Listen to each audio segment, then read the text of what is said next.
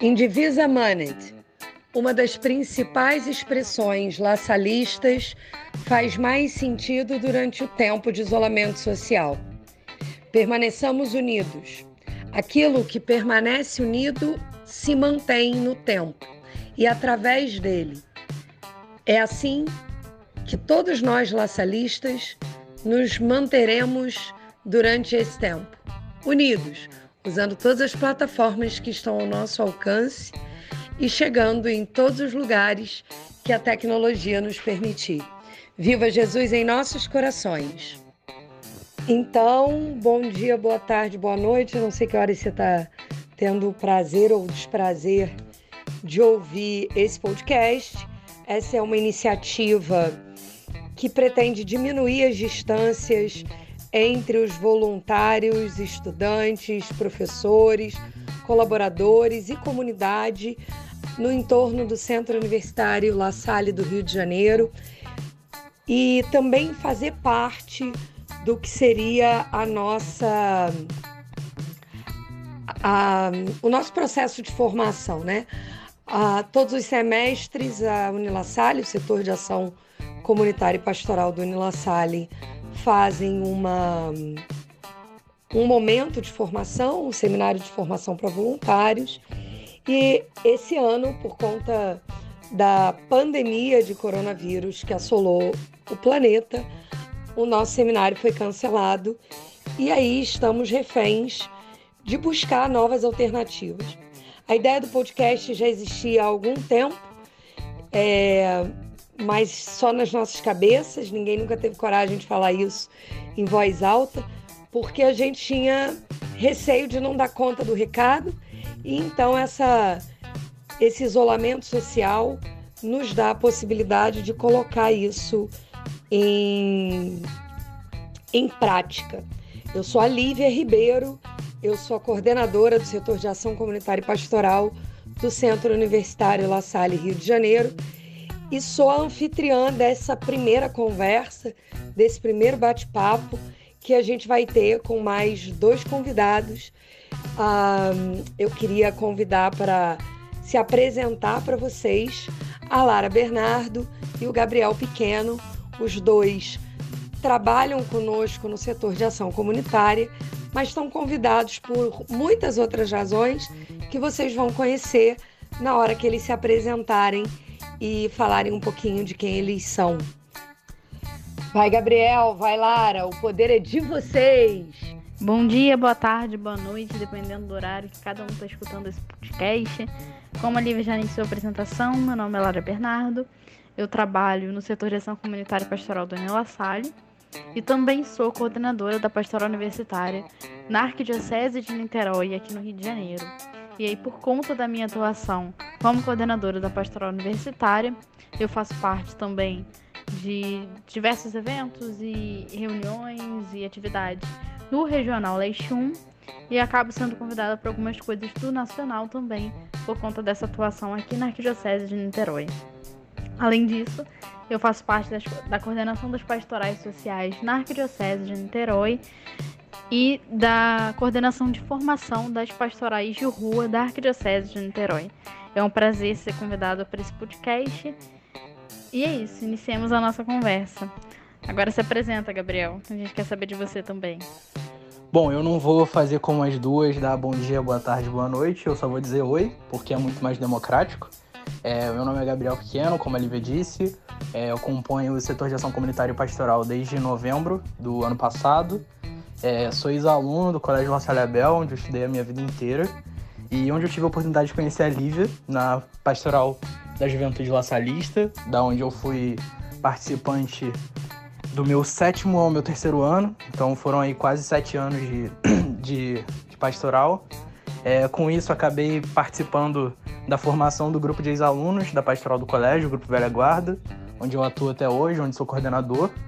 E por isso acabei vindo trabalhar na, na ação comunitária é, por um convite mesmo da Live, enfim. E é isso. Estou aqui e espero agregar um pouco mais do que a Lara, porque meu objetivo aqui é ser melhor do que ela. Então, vamos aí. Eu, como coordenadora do setor, acho essa competição bastante proveitosa. Eu acho que é uma competição nada saudável, que gera excelentes frutos. Então, é feio dizer isso, mas a gente acaba de dar início a Prove quem é o melhor estagiário do setor de ação comunitária e pastoral, fazendo o melhor que você pode com o podcast. Talvez vocês estejam sentindo falta de muitos outros uh, parceiros nossos da ação comunitária, mas essa é uma primeira versão desse podcast. Esse é um projeto piloto e, portanto, a gente vai fazer essa gravação só com três pessoas em breve, outros episódios aparecerão e outras pessoas já estão sendo convidadas a compor essa bancada linda de gente bonita, legal, inteligente, né, e humilde que faz o trabalho de voluntariado aqui pelos arredores do Pepcam. Gente, dar início a esse podcast é convidar a gente para fazer algumas reflexões e eu sempre penso que essas reflexões, quando elas partem também das nossas experiências pessoais, elas nos convocam a uma dialética de praxis, né? Muito além de falar daquilo que eu estudei ou li em algum lugar, eu vou falar daquilo que eu vivi, daquilo que eu estudei e li em algum lugar e daquilo que eu vivi de novo. E aí nessa dialética, nesse essa grande conversa entre prática, teoria e prática, é que a gente constrói um pouco do trabalho do voluntário. É, esse episódio tem também como objetivo compor o nosso curso de formação. E por isso é legal a gente começar explicando o que, que é o trabalho voluntário e como é que ele acontece dentro da universidade. E aí eu queria ouvir um pouquinho do Gabriel e da Lara sobre isso, assim. Então, quando a gente pensa em o que é voluntariado, acho que a gente, é importante a gente começar a pensar é, onde esse, esse voluntariado acontece, né? Quem, quem participa disso. E aí acho que é importante a gente entender que muitas vezes o trabalho voluntário não, acho que não todas, mas na maior parte das vezes está relacionado com o terceiro setor, que é aquele setor da sociedade, aquele setor da economia, que não tem como objetivo, como segundo setor, é, assumir, agregar lucros para si, mas produzir coisas para a sociedade e toda todo capital que entra nesse terceiro setor, todo, toda verba que entra nele, tem como objetivo se autofinanciar e financiar projetos em geral. Né? E aí muitas vezes o voluntariado parte desse terceiro setor, né, que tende a, a, a, dar conta daquilo que o Estado não dá conta, ou a trabalhar em parceria com o Estado, principalmente, né, com o primeiro setor, algumas vezes também com o segundo setor, que é o setor privado. É, e na universidade, esse voluntariado ele pode acontecer de diferentes formas. Eu vou falar um pouquinho sobre como ele acontece é, a partir da pastoral universitária e acho que depois o Gabriel pode falar um pouquinho sobre como que eles fazem isso mais uma perspectiva laçalista, né? Que é como ele, ele trabalha mais, assim. É, na pastoral universitária a gente trabalha com eixos. A pastoral ela, ela se baseia em três eixos principais, que são o primeiro formativo, é, que é um eixo que tem mais a ver com essa parte mais intelectual da pastoral universitária, com essa parte mais intelectual da vida acadêmica, com produção de artigo, com evento acadêmico, com, com, com a formação do, do, do cientista, com a formação do intelectual. O segundo eixo tem mais a ver com a parte espiritual, e aí tem a ver com celebração de, de missa, com os, os eventos espirituais que acontecem no ambiente universitário, mas com mística. E o terceiro eixo é o socioeducativo, tem muito a ver com voluntariado. E aí nesse terceiro eixo a gente trabalha, e aí eu não tô falando só da Arquidiocese de Niterói, eu tô falando em nível nacional, né, como a pastora universitária se articula. Nesse terceiro eixo a gente trabalha com atividades de voluntariado é, envolvendo alunos e toda a comunidade acadêmica. É, com projetos, com pré-vestibulares sociais, com uma gama infinitas de projetos que podem acontecer a partir da iniciativa dos universitários, de professores universitários, e isso acontece de diferentes formas dependendo do tipo de, de instituição, né? Instituições é, privadas católicas, isso acontece de uma forma, geralmente com uma pastoral inserida na universidade, muito parecido com o que acontece no La Salle, a pastoral da própria universidade, né? Que tem funcionários trabalhando para ela e tudo mais, e aí essa, esse trabalho ele é bastante facilitado nesse sentido, porque a gente tem toda uma estrutura que favorece. E quando em instituições privadas não católicas e instituições também públicas. Né? A gente acaba entrando mais nas privadas católicas e nas públicas. E aí nas públicas esse trabalho ele é muito mais difícil de acontecer, no sentido de que a gente não tem um, um, incentivo tão grande quanto as instituições católicas, obviamente, por motivos óbvios, mas ele acontece de uma forma muito bonita também, que tem muito a ver com parceria com os professores, com projetos de pesquisa, com uma entrada na universidade, com ser presença nesse, nesse espaço universitário, né? A partir de, do voluntariado, a partir de projetos. É, hoje aqui na Arquidiocese de Niterói, tirando o que acontece na sala, a gente ainda não tem muitos projetos nesse sentido, mas temos projetos em andamento que alguns, inclusive, infelizmente foram parados por conta do Covid-19, dessa quarentena que a gente está vivendo. Mas temos outros projetos é, em, em, processo, né? Para vestibular social, projetos de, de reforço, enfim. É, projetos envolvendo comunidades que a gente está tentando implementar aí nesse processo. Agora vai lá, Gabriel. Fala um pouquinho sobre, sobre o voluntariado laçalista, o voluntariado da velha guarda. Então, acho que a Lara sintetizou muito bem a, o nosso olhar sobre o voluntário é, nessas diversas áreas, né? E para falar um pouco de voluntariado laçalista, é, para mim é até difícil é, enxergar um ponto de começo, né? Como eu falei, eu sempre, eu sempre fui aluno do colégio, é, boa parte da minha vida enquanto voluntário é enquanto aluno do Colégio La Salle é, inclusive, no ano passado, eu tive a oportunidade de assessorar o grupo da pastoral é, do ensino médio do colégio. E durante essa vivência, é, a gente conseguiu entender muita coisa que a gente trouxe para Velha Guarda, né? É, porque, explicando bem rápido para o pessoal que não conhece, a pastoral do colégio hoje, ela divide é, os seus grupos em um grupo de voluntariado, que é apenas para ensino médio, porque boa parte da, das ações voluntárias requerem um pouco mais de, de maturidade né, dos alunos, enfim, então é, a gente volta isso para o público do ensino médio. E a outra parte é voltada para a Pajula, né, que é o grupo da Pastoral Juventude Laçalista. É, então a gente meio que divide a Pajula sendo a parte da formação e o voluntariado a parte mais prática, né? Apesar de voluntariado também contar com uma excelente formação.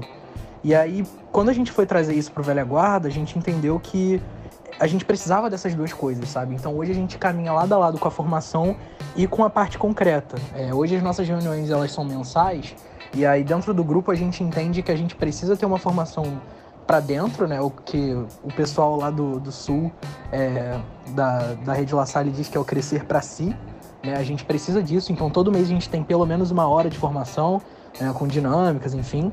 E aí a partir disso a gente começa a parte mais burocrática. É organizar nossas ações. A gente trabalha muito em conjunto com o setor de ação comunitária e pastoral do La Salle, é, mas a gente também tem as nossas próprias ações, sabe?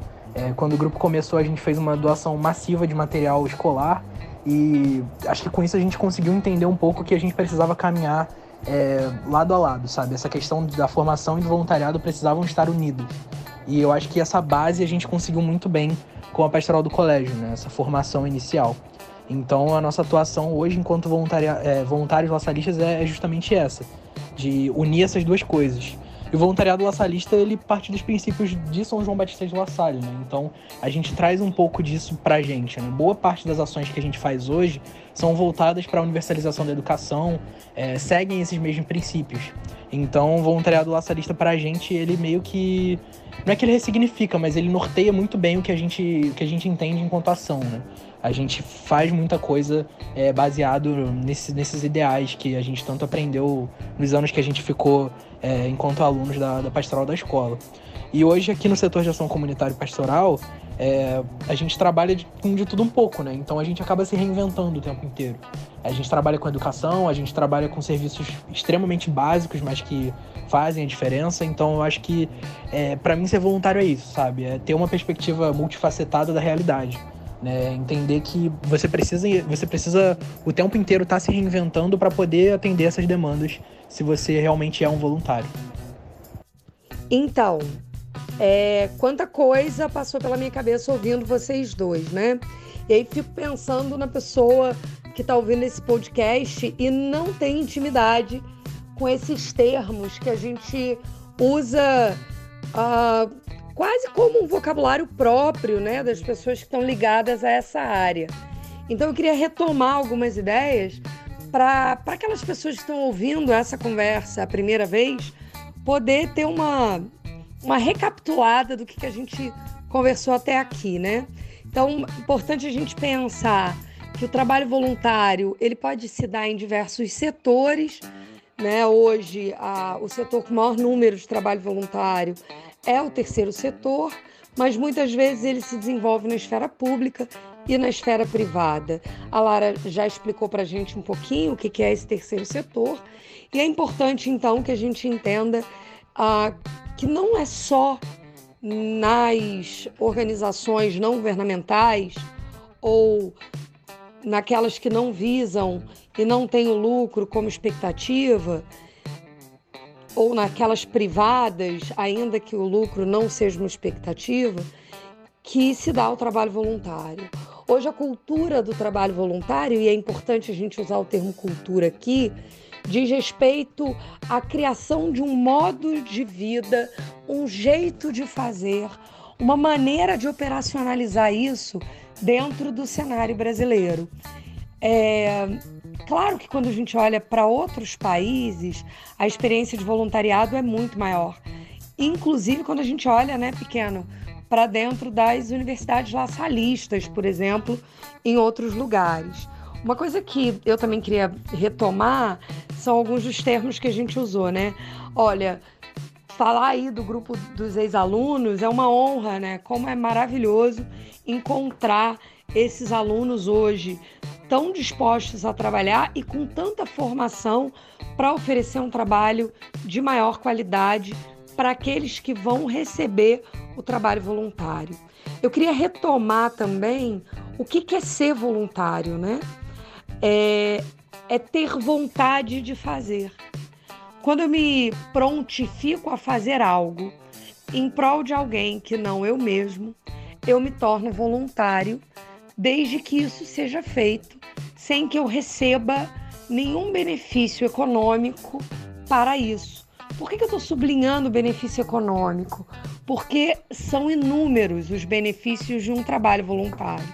Além da formação, da, do desenvolvimento de outras habilidades e competências, do teu crescimento pessoal, tem toda uma tem todo um, um campo sendo estudado sobre os benefícios psicológicos que o trabalho voluntário dá ao indivíduo que se envolve com ele. É, existe um documentário, e aí, para fica a dica, existe um documentário chamado Happy, e ele é um estudo sobre o que faz as pessoas felizes. Nesse estudo, o trabalho voluntário, envolver-se com uma causa para além de si mesmo, quer dizer, dar-se para alguma causa de forma voluntária, é uma das coisas que mais gera nas pessoas a sensação de felicidade. Então, hoje, falar de voluntariado é falar desse trabalho que as pessoas assumem fazer porque querem, sem outras motivações além disso, mas que também é, o fazem porque percebem o tanto de bem que fazem a si mesmas e aos demais. Acho importante a gente pensar também que não é só no espaço pastoral ou no espaço das instituições católicas que se faz trabalho voluntário. Né? Não é mérito nosso, não é invenção nossa isso. É, a ideia da solidariedade, da caridade, aparece em diversas religiões e é importante, na verdade, mais que importante, é fundamental, é direito humano que a gente deve lutar para garantir a, a diversidade religiosa no campo do voluntariado e também reconhecer que esse desejo de fazer o bem para os outros, para os demais, para os próximos, né? Como para o próximo, como diriam os cristãos, é, tá aí em todas as religiões. Não é, um, não é uma, uma coisa só nossa, né? Ah, só daqueles que são católicos. Só nossa, parece que todo mundo que está ouvindo é católico. E não é verdade. A gente sabe que não é verdade. E isso sequer é uma questão. Muito pelo contrário, eu acho que a questão hoje é entender que dentro dessas instituições religiosas, o voluntariado é um modo de fazer, né? Mas ele também é um modo de fazer em instituições privadas sem profissão de fé, em instituições públicas que assumem o trabalho voluntário. Então, muitas são as possibilidades. E aí eu queria dar destaque ao crescimento do trabalho voluntário dentro da iniciativa privada no campo da responsabilidade social. Se a gente fala de responsabilidade cidadã, eu como indivíduo, cidadão desse país, né, deste planeta, assumindo a minha responsabilidade, eu também posso pensar na responsabilidade social de tantas empresas. Como é que isso acontece e como é que isso aparece? Aparece no momento em que hoje muitas empresas consideram nos currículos dos seus colaboradores os trabalhos voluntários como um diferencial. É óbvio que essa não deveria ser a razão pela qual você se envolve com o trabalho voluntário, né? Mas é sim um diferencial e sim é um benefício que você vai carregar, inclusive no teu currículo. É, e aí, terminando esse raciocínio, né? entender que existe uma diferença entre trabalho voluntário e ação comunitária ou ação social. Por exemplo, a, a, os universitários no México, eles precisam fazer um número alto de horas de atividades sociais. Não são voluntárias, porque eles não estão indo por vontade própria. Né? Eles são obrigados a fazer, como se fosse um serviço social obrigatório para você se formar no ensino superior. No Brasil, a gente não tem essa prática, mas hoje aumenta significativamente o número de iniciativas de trabalho voluntário. E aí, essas pequenas confusões de termos, né, podem também gerar em nós algumas angústias, assim. É, fazer um trabalho voluntário Pode ter iniciativa dentro de uma disciplina da minha universidade? Pode. Ele pode ter essa iniciativa ali. Se ele é parte da disciplina, ele não é um trabalho voluntário, é um trabalho de ação comunitária. E aí é uma proposta prática dentro da disciplina, o que também é muito comum. É, no setor de ação comunitária e pastoral do Nila Salle, a gente teve a oportunidade de conversar com algumas outras instituições de ensino superior no Brasil e fora do Brasil que desenvolvem esse tipo de trabalho. Então, por exemplo, na Filadélfia, na Universidade La Salle da Filadélfia, a gente tem disciplinas que envolvem a prática do trabalho voluntário, que ali é voluntária, porque quando o aluno se inscreve na disciplina eletiva, ele sabe que ele vai ter que fazer isso. Então ele vai por vontade e sendo uma disciplina eletiva, ele tem como escolher isso. E depois disso, então, ele também estuda sobre aquilo. Então, por exemplo, eles, eles tinham lá, por volta de 2015, 2016, uma disciplina que era segurança alimentar. Né? E aí, dentro da área da saúde, como é que isso acontecia? Tinham matérias de segurança alimentar e experiências práticas com a garantia dessa segurança para as pessoas empobrecidas. Em parceria com outras instituições ou iniciativas. Por que parcerias? Porque junto a gente pode fazer mais, né? Queria ouvir um pouquinho da Lari do Pequeno e depois eu posso contar aí alguma das minhas experiências com voluntariado, mas queria ouvir de vocês se existe alguma experiência de voluntariado que tenha marcado a formação pessoal e acadêmica de vocês. né? Como é que no campo personalíssimo esse voluntariado que hoje é trabalho para vocês, né? Porque hoje vocês trabalham com voluntariado, vocês já não são mais voluntários, pelo menos não no setor de ação comunitária, pequeno voluntário no Velha Guarda, lembrando o grupo de ex-alunos do Colégio La Salle Abel, que, que tem caminhada com a Pastoral da Juventude, La Salista, e a Lara, voluntária ainda, tanto nas pastorais sociais e especialmente como coordenadora arquidiocesana da pastoral universitária.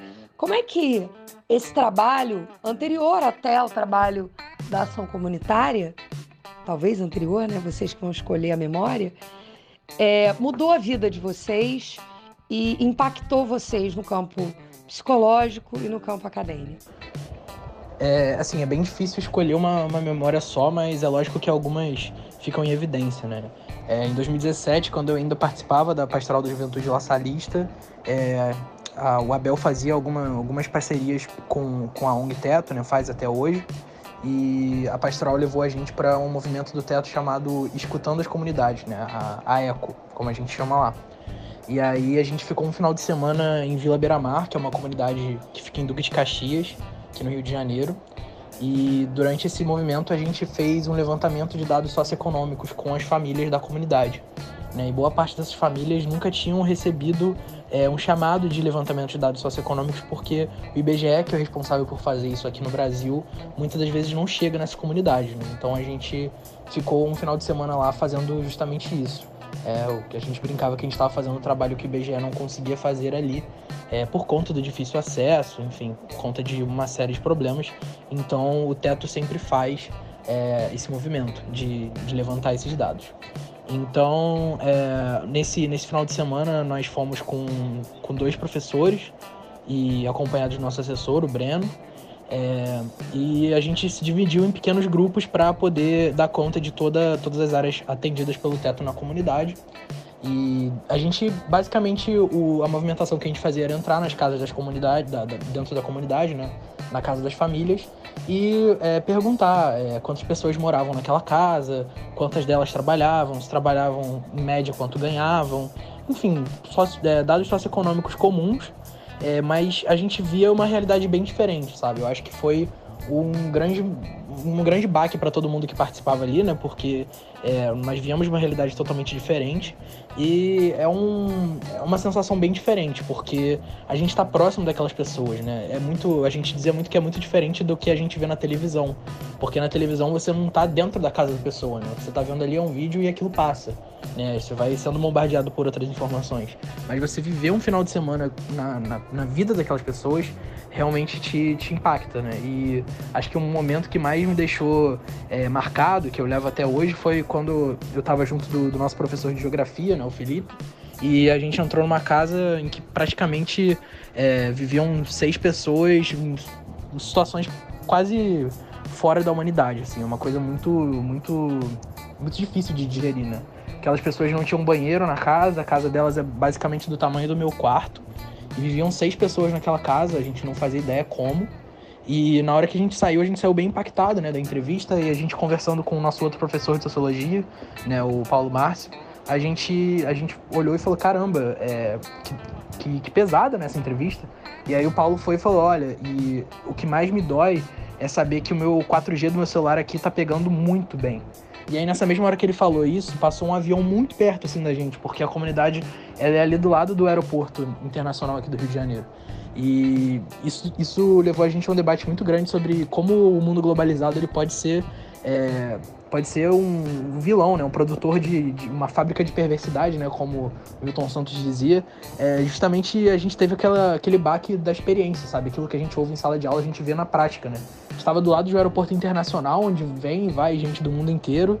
É, o nosso 4G funcionando ali perfeitamente porque a gente estava perto de um, de um centro importante do Rio, mas a gente estava ali vivendo a, a umas pessoas, as pessoas que estavam em situações é, que nenhum ser humano conseguiria sobreviver com dignidade, sabe? Então aquilo para mim foi um baque muito grande de, de entender que o que a gente aprende de teoria é, explica muito bem a prática, sabe? E eu acho que nada melhor do que o trabalho voluntário para mostrar pra gente que a prática tá ali, sabe? Só falta a gente querer é, ver isso acontecendo. Então, para mim, essa, essa foi uma da, das experiências que mais me marcou, com certeza.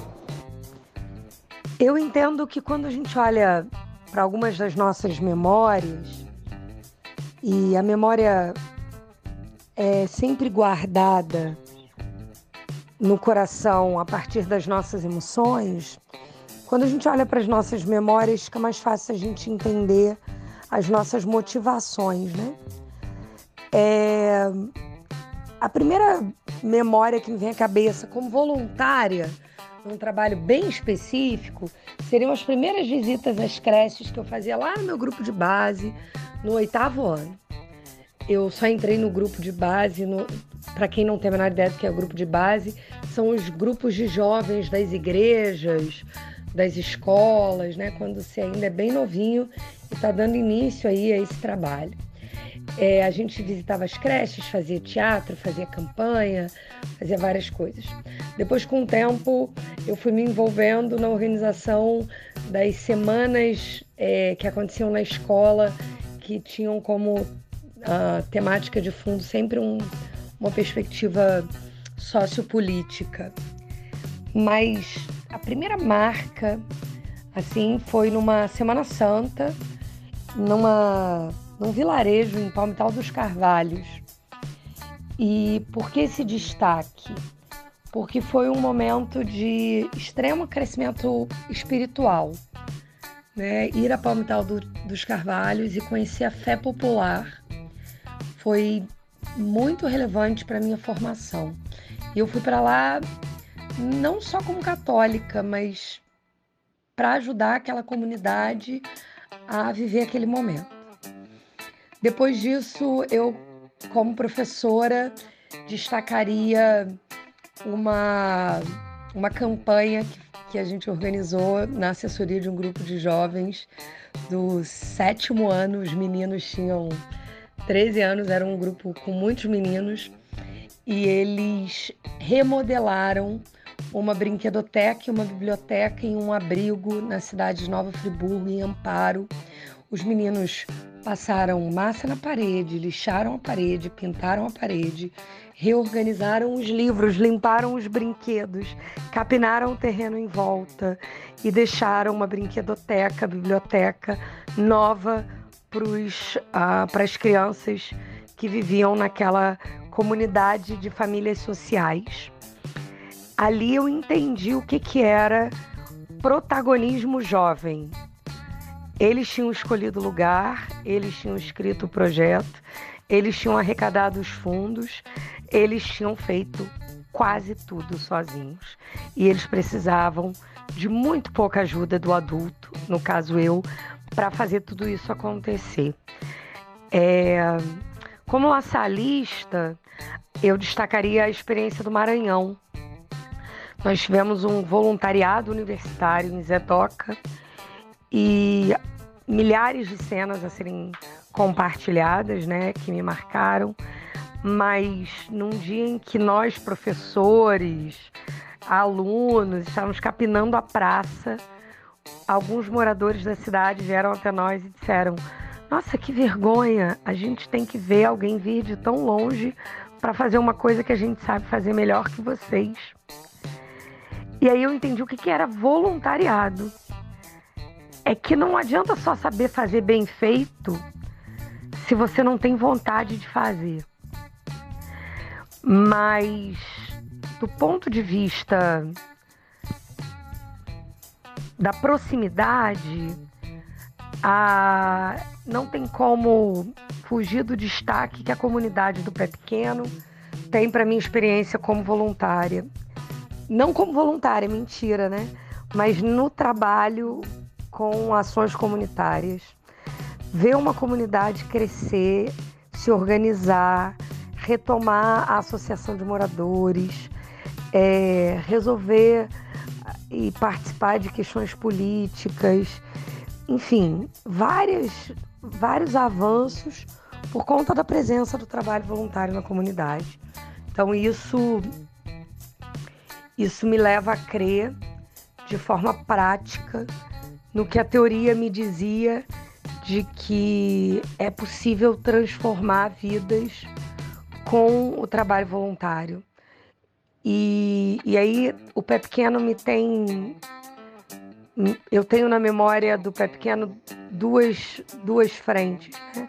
O quanto muda a vida da comunidade, mas especialmente o quanto muda a vida do voluntário.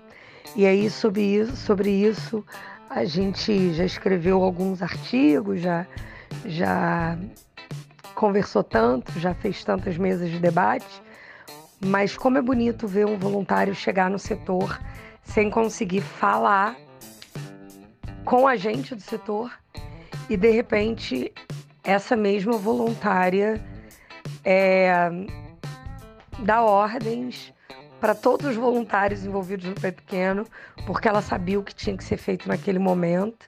E já que as pessoas estavam perdidas, ela podia ajudar. E aí, tchau, timidez. Tchau, é, medo de falar em público. Né? A vontade de ser útil venceu o medo. Assim. Então, isso para mim é muito forte. Primeiro, Lívia, eu preciso dizer que essa pergunta foi cruel e complexa e eu fiquei pensando aqui enquanto o Gabriel falava, inclusive a, a resposta dele mexeu muito comigo também. E, enfim, é um assunto extenso, né? E eu não sabia muito bem o que dizer sobre, porque é uma daquelas coisas que eu poderia ficar em cima de um palanque falando por duas horas consecutivas, porque, enfim, é um assunto que mexe com a gente especial. Para a gente que trabalha com esse tipo de, de coisa, né? que trabalha diretamente com voluntariado, que lida com isso todos os dias. Isso mexe muito com a gente. Mais uma coisa que me vem logo à mente é que eu posso dizer isso com segurança, eu não seria quem eu sou se não fosse voluntariado. Assim, eu seria outra pessoa. Eu e eu não trabalharia onde eu trabalho, eu não teria o currículo que eu tenho. A Lívia falou um pouco de currículo, né, também. Assim, o meu, o meu currículo hoje, ele é todo feito a partir do trabalho voluntário. É, de formações que eu recebi, de formações que eu dou, de trabalho sobre isso, enfim, então interfere na minha vida profissional diretamente, mas interfere muito é, no meu trabalho na sala, né, no trabalho na ação comunitária, por isso, por causa do meu trabalho voluntário, porque eu já por causa do que eu fazia antes, e eu continuo fazendo algumas coisas, algumas não, várias coisas fora, né, como eu já mencionei um pouco, independente de receber ou não por isso, porque não é por salário, não é para receber que a gente faz, a gente faz por amor. A gente faz porque o trabalho voluntário mexe com a gente. E, é, enfim, além de ter mudado minha trajetória profissional, mudou principalmente quem eu sou por dentro, quem eu vejo, como eu vejo o mundo, quem eu aquilo que me constitui, né? Quem eu sou em essência. Tem muito a ver com isso. E aí muda como eu olho pro mundo, como eu olho para coisas ao meu redor. É, e principalmente quando falo de população de rua, porque é, é o grupo, é um grupo com o qual trabalho com voluntariado há mais tempo. Né? Eu trabalho com população de rua desde 2014, início de 2014. E isso é muito marcante para mim, porque foi um período do final da minha adolescência por início da minha vida adulta, é um período que constitui muito quem eu sou, constitui muito quem eu é, como eu penso, o que eu faço. Então, e aí eu vou falar um pouco da população de rua, porque para mim ela é muito significativa, por isso, porque é com quem eu trabalho mais tempo. E é o show do meu coração, assim, né? E aí quando eu olho a população de rua, por exemplo, hoje, por conta da minha trajetória de trabalho voluntário, eu olho para ela de uma maneira diferente. Eu consigo olhar para uma pessoa em situação de rua e, e, pensar nas diversas possibilidades que fazem com que ela esteja ali, das diversas dificuldades que ela possa ter por estar, por estar naquela situação, nas políticas públicas por trás daquilo, na realidade material, na, nas questões psicológicas que aquela pessoa pode ter por causa do tempo, né, que a gente trabalha com isso, das pessoas que a gente encontrou no caminho. E aí, como o pequeno falou de um caso específico e particular, eu vou mencionar também um caso específico e particular. E o nome dele é Rodrigo. E aí é importante a gente entender também que voluntariado não é uma ideia.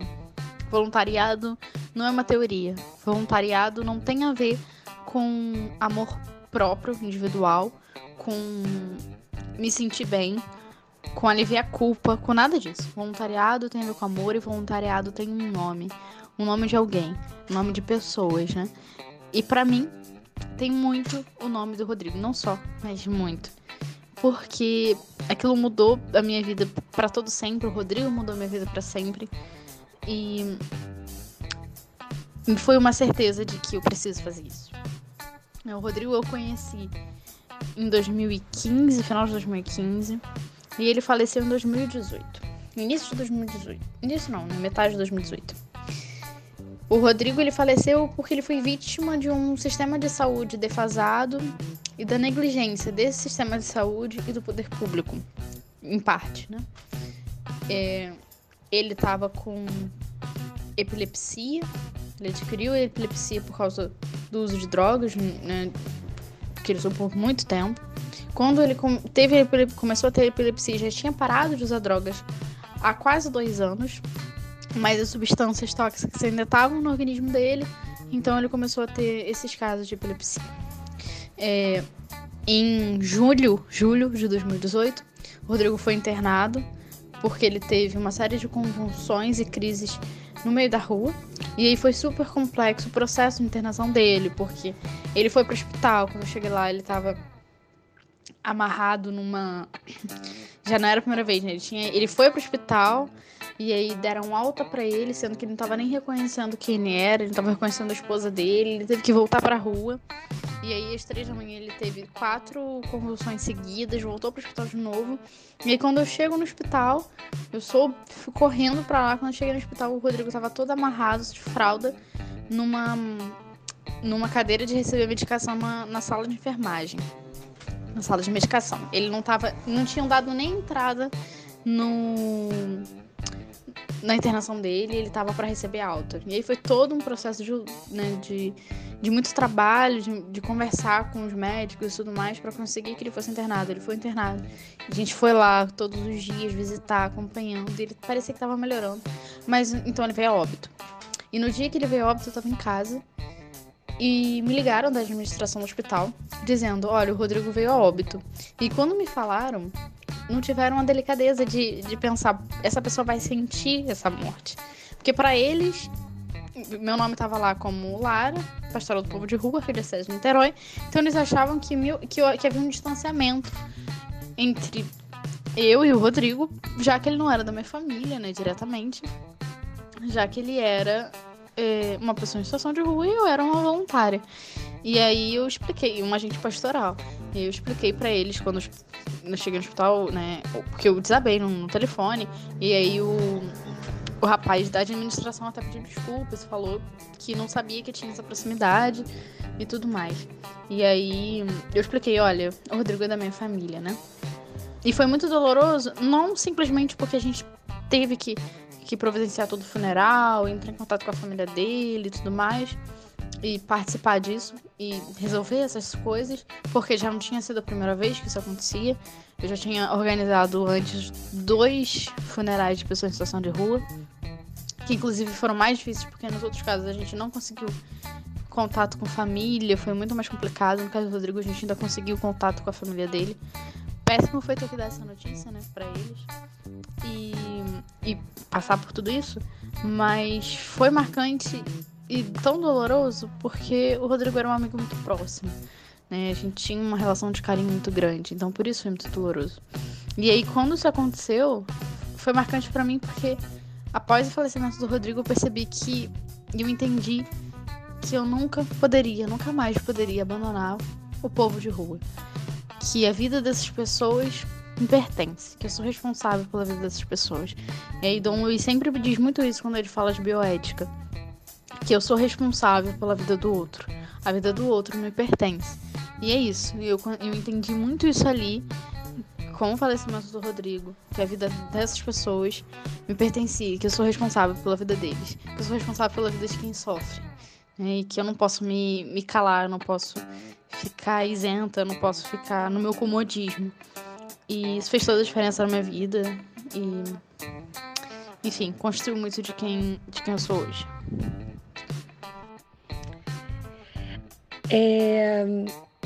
eu penso que encerrar com essas histórias faz a gente entender que voluntariado muda a vida.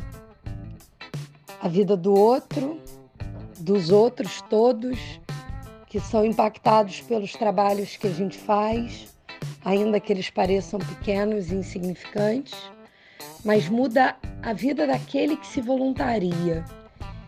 E, e essa mudança é para a vida inteira. Alguém que experimenta a sensação do voluntariado não, não esquece mais o que, que isso significa e sente falta de continuar fazendo. Então, queria encerrar o podcast falando sobre isso e repetindo uma fala da Lara: voluntariado ganha nome, né? não é só a ação lá no Pé Pequeno. É a Michelle, é a Ana Paula, é a Emily, é o Caio, é tantas e tantas pessoas que vão, vão deixando de ser números e passando a ser parte de quem a gente é nesses tantos encontros que a vida nos proporciona. Para encerrar, então, as palavras finais do pequeno, as palavras finais da Lara e a gente vai ficando por aqui. Um beijo para todo mundo e a gente espera vocês no próximo.